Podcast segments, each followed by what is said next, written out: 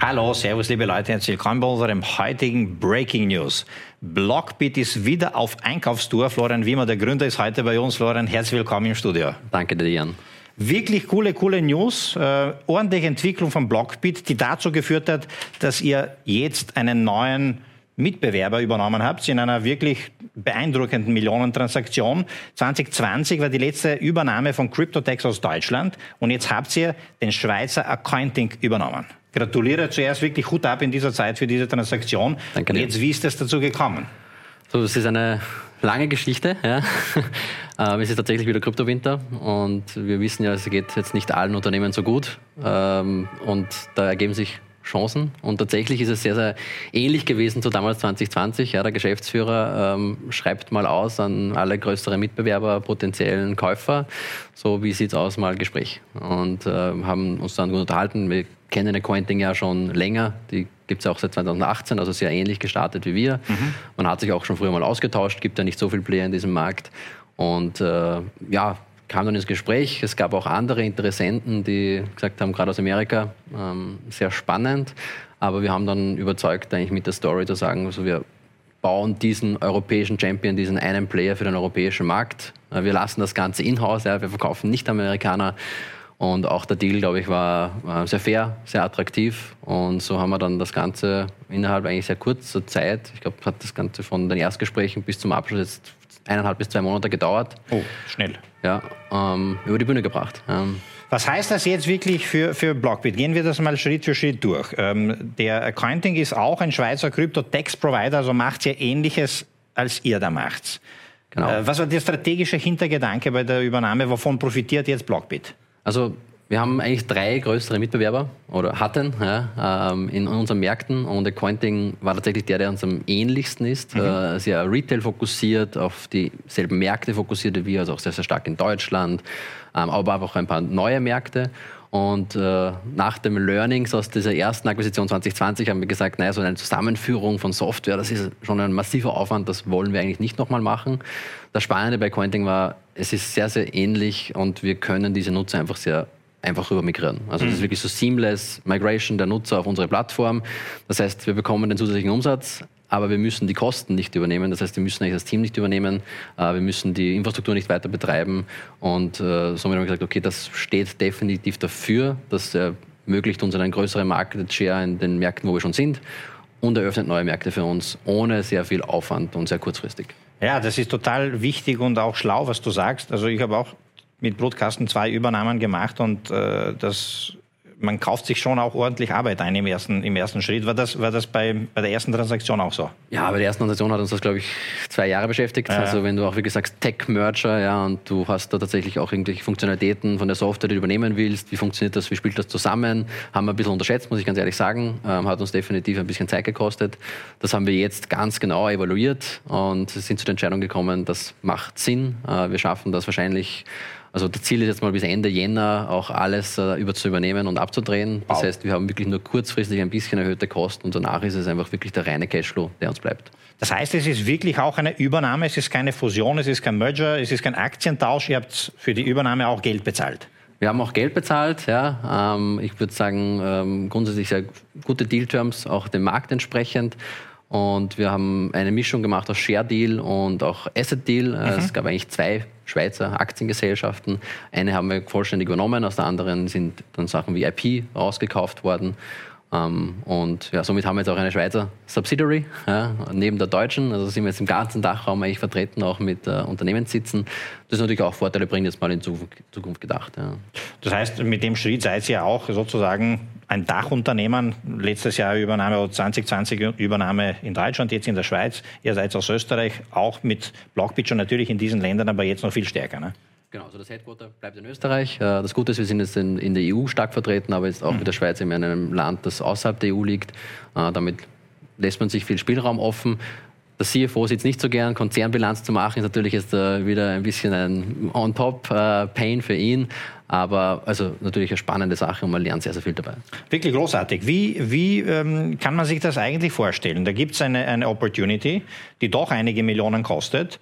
Ähm, die man vielleicht äh, oder, oder, direkt gefragt, habt ihr das Geld einfach am Konto gehabt oder, oder wie habt ihr das alles finanziert? Ja, also aus dem Cashflow ist es nicht ausgegangen. Ähm, das Gute ist, wir haben wirklich sehr, sehr starkes Backing unserer Shareholder. Wir sind ja jetzt seit 2021 eine Aktiengesellschaft mit äh, aktuell 123 Aktionären und da sind doch einige dabei, äh, die auch jetzt in diesem Markt stark aufgestellt sind, liquiditätsmäßig und du musst natürlich alles durchrechnen. Also das ist wirklich eine, eine Simulation, eine Planung. Wir sind sehr, sehr gut, würde ich sagen, im, im Forecasting. Mhm.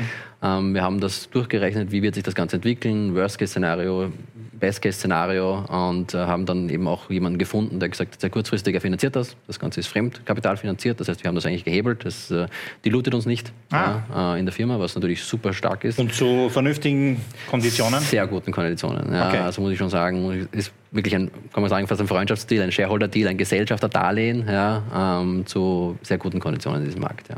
Großartig. Und das war alles inklusive Finanzierung innerhalb eineinhalb Monaten erledigt. Genau so ist es, ja. Wirklich gut ab. Ich glaube, das kann man nicht oft, oft äh, genug betonen. Das ist äh, wirklich ein ordentlicher Schritt. Und kann man vom Kaufpreis her von einer Multimillion Transaction sprechen?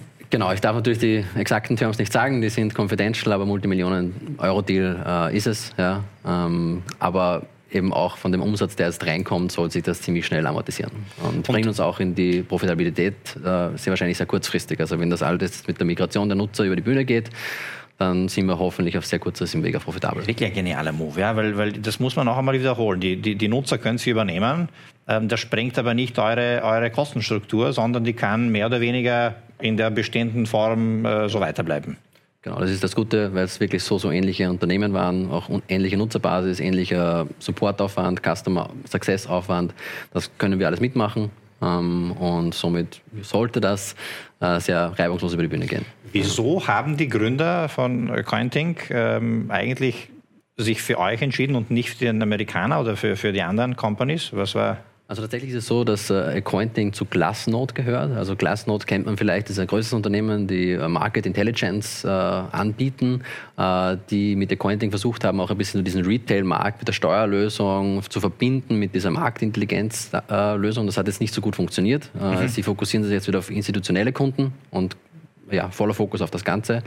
Und somit hat es äh, Sinn gemacht, dann zu sagen, sie stoßen jetzt quasi dieses Steuerbusiness in Accounting ab. Und man merkt dann schon, ja, also es ist dann schon ein bisschen ein äh, europäischer Gedanke dahinter, zu sagen, äh, wir wollen das eigentlich in-house lassen, wir wollen nicht immer, wenn es irgendwie gut läuft, an Amerikaner verkaufen. Muss auch sagen, der Speed war entscheidend. Also sie haben. Da warst du einfach schneller. Wir waren einfach schneller. Es, es, gab natürlich auch dann den Druck, das so schnell wie möglich über die Bühne zu bringen. Du verlierst natürlich Kunden, ja, die werden jetzt auf der aktuellen Plattform nicht mehr so gut serviciert. Ja, da wurde ja natürlich auch die Kostenstruktur zurückgefahren. Mit den Amerikanern hätte das wahrscheinlich viel, viel länger gedauert, äh, Verhandlungen äh, und so weiter. Wir waren da sehr schnell, sehr effizient in der Umsetzung und somit holen wir hoffentlich auch das meiste noch raus aus dem Ganzen. Großartig. Wie ist ähm, so die Großwetterlage für äh, RegTech? Ihr, ihr, seid ja aus einer regulatorischen Überlegung entstanden äh, und das prägt euch, das sorgt für Wachstum, da wart ihr wirklich genial strategisch unterwegs. Ist dieses regulatorische Environment noch immer ähm, ich tue jetzt ein bisschen Englischen, äh, beneficial sozusagen für euch? Ja? Also ich, ich, muss ganz ehrlich sagen, es war noch nie wirklich beneficial. Ähm, okay. wir haben eigentlich immer darauf gehofft, es kommt äh, und es hat sich verzögert, verzögert. Ähm, das Gute ist, wir haben jetzt endlich Klarheit. Äh, Mika ist ja ein Riesenthema, wurde schon vor längerer Zeit verabschiedet, betrifft uns jetzt nicht so direkt. Äh, was wirklich spannend ist, ist die sogenannte DAC 8-Richtlinie, die Directive of Administrative Cooperation. Das ist ein Gesetz, das betrifft die Banken schon. Die Banken müssen, wenn du große Überweisungen tätigst, das an die Finanzämter reporten. Ja, das kommt jetzt auch für Krypto als Service Provider. Mhm. Äh, das heißt, äh, ja, jede Börse, jeder Broker, jeder Custodian muss Nutzerdaten, KYC-Daten, Steuernummer, aber auch die Transaktionen an die Behörden berichten und das EU-weit. Ein äh, gutes Beispiel, das ich immer nehme, ist uh, Binance. Ja, Binance hat immer ein bisschen so einen Beigeschmack, weiß man nicht, wo sind sie genau jetzt uh, platziert. Ja. Aber sie haben eine Lizenz in Frankreich. Ja, und die werden sie wahrscheinlich auch halten wollen, weil sie dann damit mit Mika das passporten wollen in die ganze EU. Hm. Und es ist wirklich so, wenn ich als Österreicher auf Binance trade, dann muss Binance alle Daten an die französischen Behörden melden und die französischen müssen das teilen mit den österreichischen. Und das ist natürlich für uns jetzt steuertransparenzmäßig ein, ein Riesenschritt. Wir haben aktuell noch ja, unter 1% der Krypto-Trader, die tatsächlich weltweit Steuern erklären. Ähm, und diese Regulatorik wird das sicher ein bisschen pushen. Das heißt auch, das Timing für die Transaktion sehr gut. Ja, also perfekt eigentlich für uns, muss man sagen.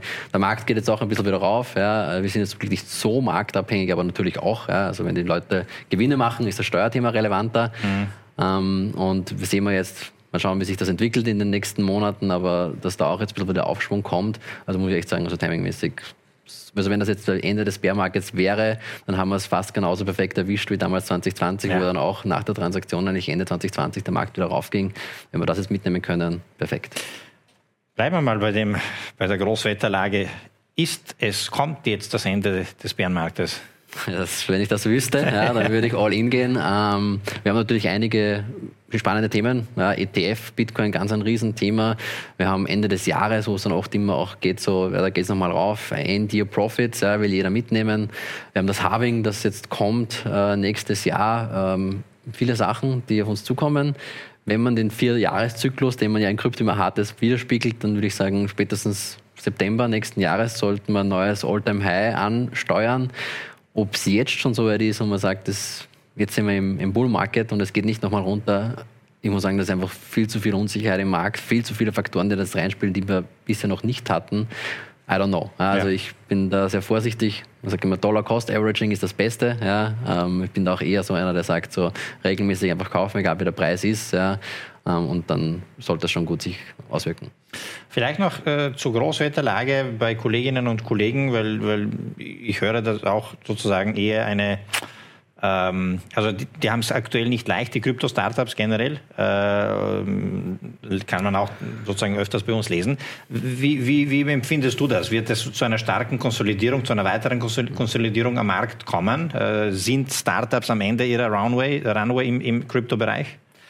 Definitiv, also eine Konsolidierung sehen wir ja jetzt schon. Ähm, wenn wir jetzt nicht den Umschwung schaffen und der Markt wieder raufgeht und plötzlich auch wieder ja, FOMO ausbricht bei den Investoren, ist es aktuell sehr, sehr schwer, Kapital zu beschaffen. Ja, jeder ist sehr vorsichtig. Ähm, generell sind die Kostenstrukturen zurückgefahren. Das heißt, gerade wenn ich als Kryptounternehmen noch andere Kryptounternehmen als Kunden habe, ist es extrem schwierig, weil da einfach niemand bereit ist zu zahlen für Dienstleistungen. Das heißt, wenn man nicht gut aufgestellt ist und es geschafft hat, noch irgendwie im Bullmarket eine Finanzierungsrunde mitzunehmen mhm. oder rechtzeitig die Kostenstrukturen zurückzufahren, dann könnte es schon zu spät sein. Ähm, ich hoffe es natürlich niemanden. Ja, es gibt ja. viele gute Unternehmen, die vielleicht jetzt nur eine kleine Kapitalspritze brauchen, um das in, in den nächsten Marktaufschwung mitzunehmen.